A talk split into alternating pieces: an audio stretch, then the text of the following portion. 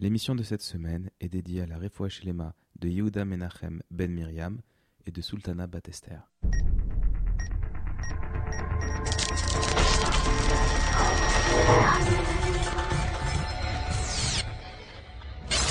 Précédemment, dans Miketz.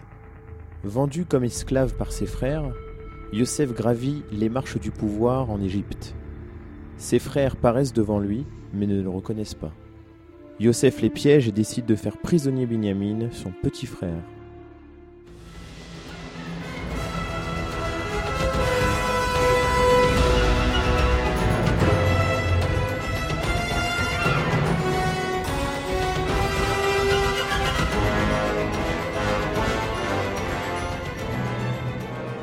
Bonjour, soyez les bienvenus sur rosetdemiel.fr pour ce onzième épisode de la paracha de la semaine. Cette semaine, dans notre podcast, nous nous intéresserons à la paracha Vayigash. Et ben, on va démarrer tout de suite. Bonsoir Olivier. Bonsoir Jonathan. Ici Jonathan Debache pour la présentation. À mes côtés, donc, euh, le l'incontournable Olivier Chamoula. Oula. On sera peut-être euh, rejoint par euh, d'autres intervenants pendant le- l'enregistrement. on n'est pas encore certain. Euh, ça viendra. Ce soir, on a un public. Le public tapait des mains. C'est du délire, c'est du délire, je ne vous raconte même pas. Allez, on démarre sans plus attendre. Nous avions donc laissé nos protagonistes dans une situation très peu confortable pour les frères de Yosef, puisqu'ils avaient été piégés par Yosef, et euh, bah, au moment où ils étaient partis, bah, ils les ont rattrapés. euh, et pourquoi vous, avez, pourquoi vous nous avez volé euh, Je vais te mettre en prison, et tout. Et donc Yehuda, à ce moment-là, va supplier Yosef. Il va lui dire Ce n'est pas possible que tu nous fasses ça. Rappelle-toi, on te l'a dit, notre père, il est vieux. Il ne voulait pas que Binyamin puisse partir, puisque c'était le seul enfant qui restait de, de sa femme. Qu'il avait déjà perdu un fils, qu'il avait, il voulait pas. Et tu nous as dit Ne revenez pas en Égypte sans votre frère. Donc nous, on était obligés, puisqu'on avait besoin de venir racheter de la nourriture chez toi, bien, on a été obligé de prendre notre frère, parce que sinon, en gros, sinon tout le monde mourrait. Donc on a été obligé de prendre ce risque. Mais maintenant, maintenant que tu as eu ce que tu voulais et que tu, tu, bah, notre frère est là, bien tu peux pas le, tu peux pas le retenir. Notre père en mourrait. Il faut se rendre compte de quelque chose, c'est que jusqu'à présent, tout ce que tout ce qu'avaient vécu euh, les dix frères de, de Yosef, ils ne disaient rien, pour la simple raison qu'ils avaient l'impression que c'était une expiation de la faute qu'ils avaient commis en- envers leur euh, envers d'avoir euh, envoyé quelqu'un à l'esclavage, euh, finalement de devoir se prosterner euh, devant une personne, de devoir subir tout ça. Eh bien, ils se sont dit, on a fauté, bon, on a une punition. Mais là, lorsqu'il s'agit de, Binyamin, qui lui n'avait rien fait, il n'était pas du tout dans le coup, c'est là que Yehuda s'est mis en colère. Et d'ailleurs, il y a, un très beau midrash sur, euh, sur la colère de, de Yehuda. On dit que Yehuda, il a, il a poussé un cri tellement fort que, que, son, que son neveu, le fils de Dan, Rushim, qui était euh, sourd, a pu entendre, a pu entendre ça, ce, ce- ce- ce cri. Ça a fait trembler l'Égypte. Euh, toutes les femmes qui étaient enceintes ont avorté. Il avait du sang qui coulait euh, de, ses yeux. Il a vidé son sang de son, corps. Bon, c'est un midrash, faut, faut, faut comprendre. Enfin, faut peut-être pas comprendre au, pied de la lettre, mais c'était une, colère terrible. Effectivement. Et Yosef ne reste pas insensible à la détresse euh, de Yehuda. Il va pas réussir à se contenir. Il, va se mettre à pleurer et toute l'Égypte en- entend les pleurs de Yosef. Yosef auparavant a fait sortir tout le monde de la salle, mis à part ses frères. Et là, il se dévoile à eux. Il leur dit Je suis Yosef. Mon père est-il toujours en vie? Et là, c'est. Le twist, celui qu'on attendait depuis le départ. Euh, Retournement de situation. euh, on, comprend tout, euh, on comprend tout ce qui s'est passé auparavant, ça y est, ça prend un sens. Et donc, il leur pardonne, et il leur dit que bah, finalement, s'ils l'ont vendu en tant qu'esclave en Égypte, c'était pour que lui puisse être envoyé en Égypte, parce que c'est là-bas que son destin était. Son destin, c'était de, grandir en Égypte, de devenir quelqu'un d'important là-bas, de mettre à l'abri l'Égypte de la famine, et en faisant ça, finalement de nourrir les intérêts de sa propre famille, puisque c'est ses propres frères qui vont en profiter par la suite. C'est son père, c'est son frère, enfin ses frères, et, tout- et tout- toute sa famille qui va profiter de son esclavage en Égypte, du fait qu'il était vendu. Si, si, je peux ajouter quelque chose par rapport à ce terme, Aod Avichai, mon, mon père est- est-il toujours en vie? On- Les Chachamim expliquent que la paracha de Vaïgash, c'est la paracha de la remontrance, de la Tochacha. On est, on est, on a une mitzvah de, de faire des remontrances euh, envers son prochain lorsqu'il fait une faute. C'est une, c'est une mitzvah de la Torah, Ochiyar Tochiyar. Et en quoi c'est la paracha de remontrance? Il faut savoir que Yosef, au moment où il se dévoile à eux et qu'il leur dit Aod Avichai, les Chachamim expliquent que c'est une remontrance.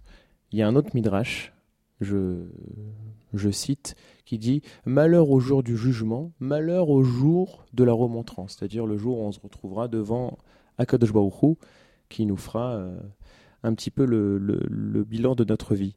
Et le midrash poursuit en disant De même que les frères de Yosef n'ont pas pu répondre à la question qui leur a été posée mon, père est-il toujours en vie? Tellement ils étaient euh, ils étaient pâles, apeurés, euh, troublés de la question. Euh, à plus forte raison, lorsque Akadosh Baruch Hu nous fera les remarques qu'on doit, qu'on recevoir, on pourra, on pourra rien dire. Une question se pose, mais alors de quelle remontrance il s'agit? Et il faut savoir que Yehuda, lorsqu'il avait, au tout, au tout début de la paracha, Yehuda disait euh, si vous ne libérez pas euh, notre frère Binyamin, alors ça va, ça va rendre la, mort de mon père plus rapide. Et, et là, Yosef leur, leur pose la question est-ce que mon père est-il encore en vie? Dans le sens, est-ce qu'il a déjà survécu à ma disparition? Pour que vous vous souciez maintenant de la, de la disparition d'un autre fils, vous qui ne vous êtes pas soucié de la, de la, de la disparition de, de, de, mon père lorsque vous m'avez fait disparaître, alors voilà que maintenant vous vous, vous en souciez. Ça, c'était une remontrance. Il les mettait face à leurs contradictions finalement. C'est ça. D'ailleurs, le, le, le Beth il me semble que c'est le, le, le maître du Raphaïm de Brisk, explique que la- le mot tochacha vient du mot en hébreu ochacha, qui est une preuve. La remontrance, c'est prouver à l'autre par une preuve qu'il a tort. Razak. Voilà. D'ailleurs, je fais une petite aparté sur les remontrances. Et, et j'avais lu euh, ce commentaire dans lequel on nous explique que le vrai euh, fléau de notre époque, c'est ce qu'on appelle la sinat hainam, c'est-à-dire la haine de l'autre. Alors, qu'est-ce qu'on peut penser a Et priori gratuite. La haine gratuite. C'est quoi, quoi la haine gratuite? On pourrait penser c'est euh, quelqu'un qui, qui croise un autre dans la rue, qui va pas l'aimer, qui va dire du mal de lui alors que l'autre lui a rien fait. Comme ça, gratuitement.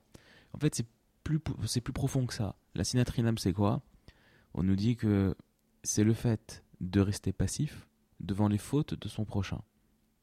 C'est-à-dire que, mettons que Olivier n'ait pas conscience du danger que peut comporter une flamme, et que je te vois avancer la main vers la flamme pour mettre ta main dedans. Si je ne te dis rien, c'est que je ne t'aime pas. Parce que je vais te laisser te brûler. Et, et quelque part, je suis complètement insensible au fait que tu te brûles. Eh bien, c'est la même chose. Quand on voit son prochain fauter, quand on voit son prochain mal se comporter, si on lui dit rien, ça veut dire qu'on s'en moque. Fais ce que tu veux de ta vie, je m'en fiche.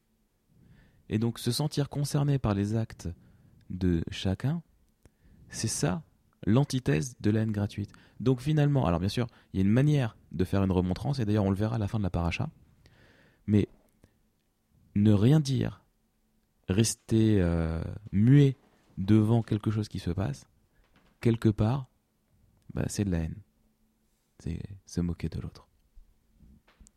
Et à l'inverse, c'est faire preuve d'une grande fraternité et, et comme dit l'expression euh, de la Torah, Kol Israël Arevim Zelazé.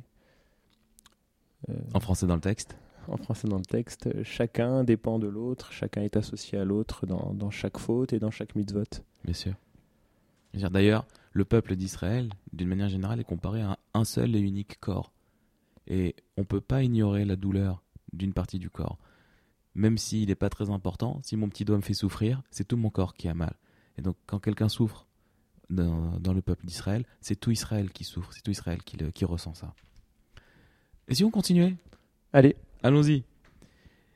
Alors, il demande, euh, il demande à ses frères de retourner chercher leur père à Canaan et de le faire venir en Égypte. Il leur demande de lui raconter tout ce qui s'est passé euh, de- et de le, faire, de le faire venir. Il embrasse Binyamin, les deux pleurent à, chaudes larmes. C'est un moment très émouvant, d'autant plus que euh, euh, Binyamin était très très attaché à son frère qu'il ne connaissait quasiment pas. On, avait vu les noms des, enfants de Benjamin euh, l'année la semaine dernière, enfin presque la semaine dernière maintenant. On en, reparlera d'ailleurs. Et euh, donc il les envoie. il décide de, voilà qu'il faut qu'ils y aillent. Donc avant ça, il prépare ses frères. Il va les présenter à Pharaon. Et Pharaon est très content que Yosef ait retrouvé ses frères. On dit qu'il s'en réjouit. Et il, euh, Pharaon envoie les frères chercher toutes leurs maisonnées. Il leur dit venez avec tout le monde, venez tous, vous êtes les invités. Allez chercher votre père, allez chercher vos femmes, vos enfants, emmenez votre bétail, emmenez vos, serveurs, vos serviteurs, et ainsi de suite. Et venez vous installer en Égypte et je vous donnerai un, un super coin. Pha- Pharaon leur donne des chariots pour qu'ils puissent revenir donc euh, avec euh, leur famille et, et leurs euh, leurs biens. Et Yosef donne à chacun de ses frères des habits de rechange. Mais à Binyamin, il va donner 5 tenues et 300 pièces d'argent. Bon. On n'a pas le. f- Tiens, j'ai un commentaire là-dessus? j'ai un commentaire là-dessus. Ah, vas-y. Alors d'abord, pourquoi des habits de rechange? Il y a une première question qui peut se poser. Il se trouve que au moment où, où ils ont découvert qu'il y avait une coupe dans le sac de, de Binyamin, il y a écrit dans le texte tout simplement que chacun des frères a déchiré ses vêtements. Oui, c'est vrai. Alors déjà, ça peut expliquer pourquoi ils avaient besoin d'une tenue de rechange.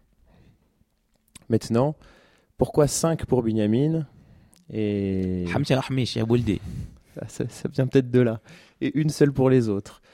D'abord, pourquoi une différence Et une, une plus grande question, euh, il, allait il allait créer de la jalousie. La jalousie qu'il a créée à tort peut-être euh, quelques années auparavant dans, dans la paracha de Vayeshev, pourquoi il l'a il créée à nouveau? Pourquoi est-ce qu'il reconduit le modèle? C'est ça. Alors, euh, première question à propos des cinq tenues. C'est c'est la Gemara qui explique ça. Que Mordechai, qui est un descendant de, de Binyamin, il allait sauver le peuple juif. hein, on, on connaît tous l'histoire. euh, notamment grâce à ces cinq tenues royales qui- qu'il avait euh, à l'époque d'Aman. Euh, alors peut-être que c'est de ces cinq tenues dont il s'agit, mais en tout cas, il y a une expression aussi qui dit Maaseh Avot Siman Labanim. Les actes de, des pères, ce sont des signes pour les enfants. Donc là, peut-être qu'il y, a un- signe particulier, une coïncidence. Maintenant, ça ne répond pas à la question de, de la jalousie. Euh, alors, le Gaon de Vilna, il explique qu'il n'y avait pas de jalousie à avoir. Pourquoi? Parce que les cinq tenues qu'a reçues Binyamin étaient cinq fois moins importantes que chacune des tenues de ses autres frères en- en termes de valeur. D'où on le voit dans le texte, tout simplement. Euh, Lorsqu'on parle de, d'habits de rechange pour les, les dix frères, on dit Khalifot Semalot. Et pareil pour le- les, les- tenues de, de Binyamin, c'est Khalifot Semalot, mais cette fois-ci sans le vav. Et le fait d'enlever un vav, d'enlever une lettre à un mot, eh bien, c'est diminuer, euh, c'est diminuer sa valeur. Donc, comme quoi, les cinq tenues de Binyamin étaient d'une valeur cinq fois moins importante que les tenues de, de ses, de ses frères, donc c'était égal. Maintenant, il y a toujours une question qui reste Les Pour 300 pièces les d'or. 300 pièces d'or, les 300 D'argent. pièces d'argent. d'argent. Alors, j'ai j'ai lu deux commentaires, mais je vais en citer qu'un seul. C'est celle du, du Rida, euh, qui, qui rapporte la chose suivante. Il dit que dans la Gemara Gittin, euh, il y, y a un texte qui dit que si on a vendu un esclave à un non-juif et qu'on sait finalement lui racheter, on a le devoir de lui racheter jusqu'à dix fois sa valeur. Jusqu'ici, ça va? Ouais, jusqu'ici tout va bien. les... La Torah a fixé la valeur d'un esclave à 30 pièces d'argent. D'accord. Maintenant, si on considère que les frères de Yosef ont vendu Yosef en tant qu'esclave, s'ils veulent le racheter, on fait 30 fois 10, ça fait 300. Binyamin, lui, qui n'a pas vendu, qui ne faisait pas partie des vendeurs, lui, il n'aurait pas eu à racheter. Donc on peut considérer que Yosef, il voulait donner 300 pièces à chacun de ses frères, mais puisqu'il aurait dû récupérer les 300 pièces des 10 frères, alors il leur donne rien, il reçoit rien, mais il donne 300 à Binyamin. D'accord. Pas si j'ai été très clair, mais... Si, si. Si, si, mais on a du mal à voir euh, où on veut en venir en fait. Bon, en tout cas, c'est équivalent, mais ça alors, revient. Mais par alors- contre, au, au moins, c'est pourquoi c'est- 300 si, si, si on a lieu de se poser la question pourquoi il y a eu une jalousie, on a une réponse. C'est vrai. Et Et 300, maintenant, on ça sait peut venir pourquoi de là. On sait pourquoi 300. Par contre, on sait pas pourquoi il lui donne, au final. Mais bon, c'est son frère, euh, fils de sa mère et fils Bien de sûr. son père. On, Oui, peut, on, peut, on peut comprendre pourquoi il aurait une affection particulière envers Binyamin. bien sûr. Et puis, il a nommé tous ses enfants selon son frère disparu. Donc, quelque part, ça mérite euh, compensation, euh, euh, reconnaissance, j'ai envie de dire. C'est vrai. Alors les frères retournent à Canaan, ils annoncent la nouvelle à leur père. Et ils se mettent en route et passent par Beersheba, où Yaakov fait des sacrifices. Donc euh, ils ont rassemblé tout le monde, hein, ils sont partis, petite escale, hop, petit méchoui, comme d'habitude, et on continue. Hachem s'adresse à Yaakov pendant la nuit, et il le rassure, il lui dit, va en Égypte, descends en Égypte, et je, veux- je te ferai remonter.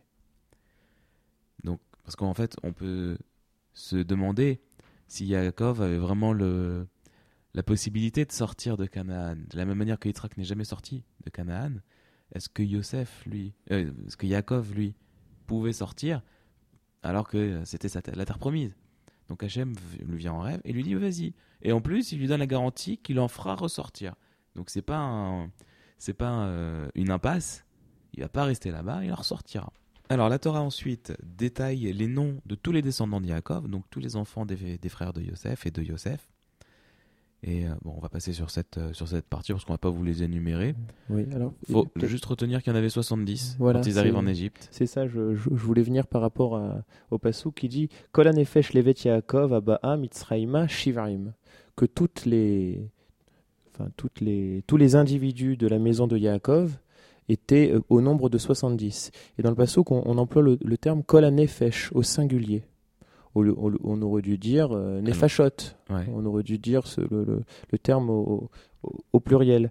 Eh bien, il y a une explication du Kliakar et qui rejoint pleinement ce que tu disais tout à l'heure du, du peuple juif qui est comme euh, un seul. Bah, D'ailleurs, j'ai répondu déjà à la moitié de la question.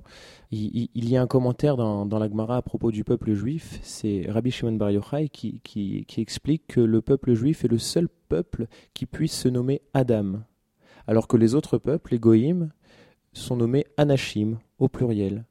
Pourquoi Adam? Parce que le peuple juif, c'est un peuple uni, soudé.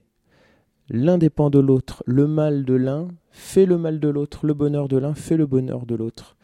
Et les Bnei Israël, lorsqu'ils sont descendus en Égypte au nombre de 70, l'un était associé avec l'autre. C'était une seule unité, une seule entité. C'est pour ça Kol Hanefesh. Razak. Très bien. Donc ils arrivent à 70 âmes, enfin 70 âmes, en Égypte. Yehuda est envoyé en éclaireur. Et Yaakov va rencontrer son fils Yosef, qui sortira sa rencontre à Goshen. Ils se voient. Yosef pleure au cou de son père. Et Yaakov euh, lui répond Maintenant que j'ai vu ton visage, je peux mourir. Ça y est, tout va bien. Yosef annonce à, Pharaon que ses frères sont arrivés et qu'ils se sont installés dans la région de Goshen. Et donc quand il lui présente, il lui présente les cinq qui sont les moins forts parmi ses frères.